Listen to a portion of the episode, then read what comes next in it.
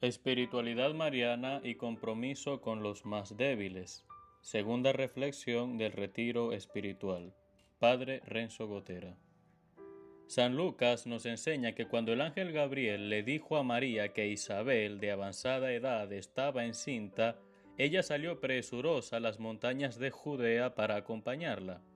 El verbo griego spoides no solo significa presurosa, sino también celosamente, diligentemente, con empeño, con ardor. Para María fue prioridad, incluso por encima de su nueva situación como madre del Mesías, poder ayudar a Isabel en un embarazo que por su edad debía ser riesgoso. Por eso el evangelista hace notar en Lucas 1.56 que María se quedó con Isabel los tres meses que faltaban de su embarazo. Todo esto a Isabel le pareció asombroso, porque ella conocía la nueva misión de María. Por eso Isabel exclama, ¿cómo es que la madre de mi Señor viene a mí? La sorpresa de Isabel es grande al descubrir que tanto más sublime es la vocación de María, es decir, la elección que Dios ha hecho sobre ella, cuanto más cercana estuvo María en su necesidad. Por eso en los primeros siglos se decía que nunca nadie se ha preocupado tanto por las necesidades propias como María por las necesidades ajenas. Su marcha hacia la región montañosa de Judea se enmarca en el inicio mismo de la misión del Mesías. Jesús vino a la periferia existencial, a buscar lo que el mundo había olvidado. Hoy en día hemos de reconocer que nosotros los cristianos seguimos teniendo un compromiso con los más débiles. Estamos llamados a salir hacia los demás para llegar a las periferias humanas. Eso no implica correr hacia el mundo sin rumbo y sin sentido. Muchas veces es más bien detener el paso, dejar de lado la ansiedad para mirar a los ojos y escuchar, o renunciar a las urgencias para acompañar al que se quedó al costado del camino. A veces es como el padre del hijo pródigo que se queda con las puertas abiertas para que cuando regrese pueda entrar sin dificultad. Eso lo dice el Papa Francisco en Evangelii Gaudium 46, y nos deja claro que los más débiles no son solamente los más empobrecidos materialmente, sino también los que necesitan ser escuchados, los excluidos, los señalados. En este sentido, lo primero que han de recibir los más débiles de nosotros es el anuncio gozoso del amor de Cristo. Tan pronto oyó Isabel el saludo de María, quedó llena del Espíritu Santo Incluso el niño saltó gozoso en sus entrañas. Fue el primer servicio de la Virgen, comunicarle, transmitirle la unción del Espíritu Santo que la desbordaba a ella misma, transmitirle la buena noticia, el Evangelio encarnado en su vientre, en sus palabras, en sus gestos.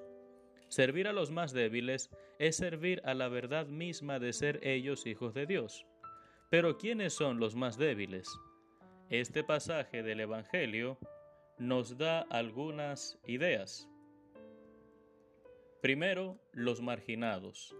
El desplazamiento que hace María desde una aldea bastante pobre como era Nazaret a la sierra de Judea nos hace pensar en el pobre, el que vive al margen, el mal situado, aquel que no goza de asistencia oportuna, aquel de quien nadie se acuerda.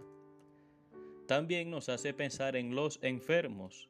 Isabel era de edad avanzada y dice la palabra que se quedó en su casa, Lucas 1.24. Esto refleja una actitud de espera, quizás a la visita misma de María, pero también se entiende como un reposo absoluto. Hay tantas personas en cama, desvalidas.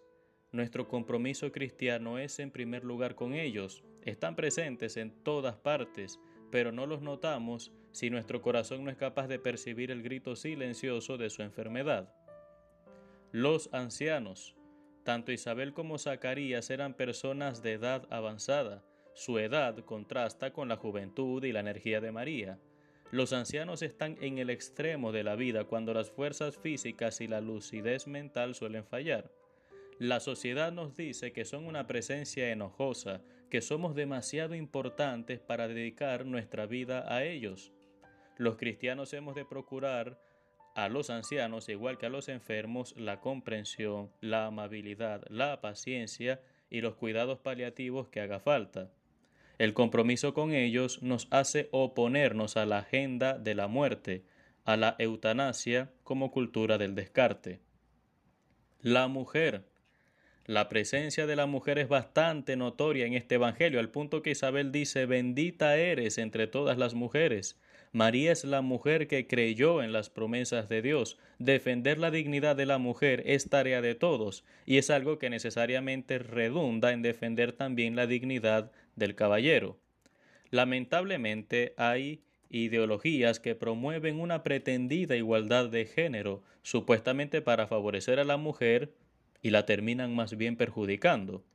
En este Evangelio vemos dos mujeres elegidas por Dios y destinadas a ser madres. Una pensadora del siglo pasado decía, no se nace mujer, llega una a serlo. Para ella, ser mujer perdería su carácter biológico, natural, y quedaría merced a la ideología, a la autopercepción, a la lucha de géneros. Esto es muy peligroso. Un ejemplo muy simple colocaré que todos conocen.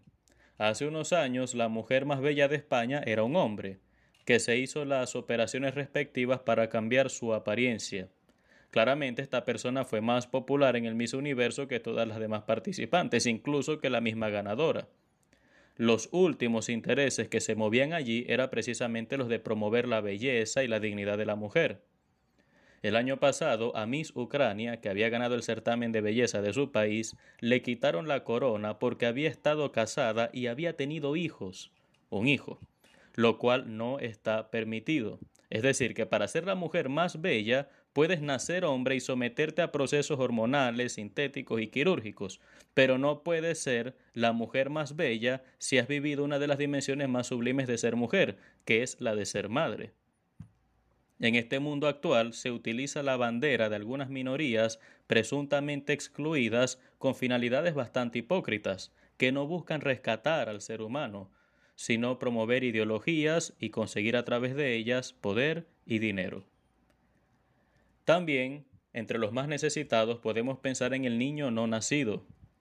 Tenemos un compromiso con los más débiles entre los débiles, que son los seres humanos por nacer. Tanto Jesús como Juan el Bautista son candidatos a ser abortados. Jesús no es hijo biológico de José. Su madre María puede ser apedreada por la ley de Moisés. Es un embarazo problemático. Isabel es una señora de edad, ya no está para ser madre. Es un embarazo riesgoso. Mejor abortar al Hijo de Dios, mejor abortar al más grande de los profetas, es lo que diría el pensamiento contemporáneo. Los cristianos tienen un compromiso con la madre gestante y con el ser humano que lleva en su vientre. El aborto nunca será seguro. Lo único seguro es que acabará con una de las dos vidas, sino con ambas. Tampoco es un asunto de salud pública, porque un embarazo no es una enfermedad. La mujer no tiene un tumor, sino un ser humano en formación. Es un compromiso con los más débiles del que Dios, hermanos, nos pedirá cuentas. Salgamos pues al encuentro de todos ellos con esa caridad y habilidad de María, que como también nos recuerda el Papa Francisco, supo transformar una cueva de animales en la casa de Jesús, con unos pobres pañales y una montaña de ternura. Amén.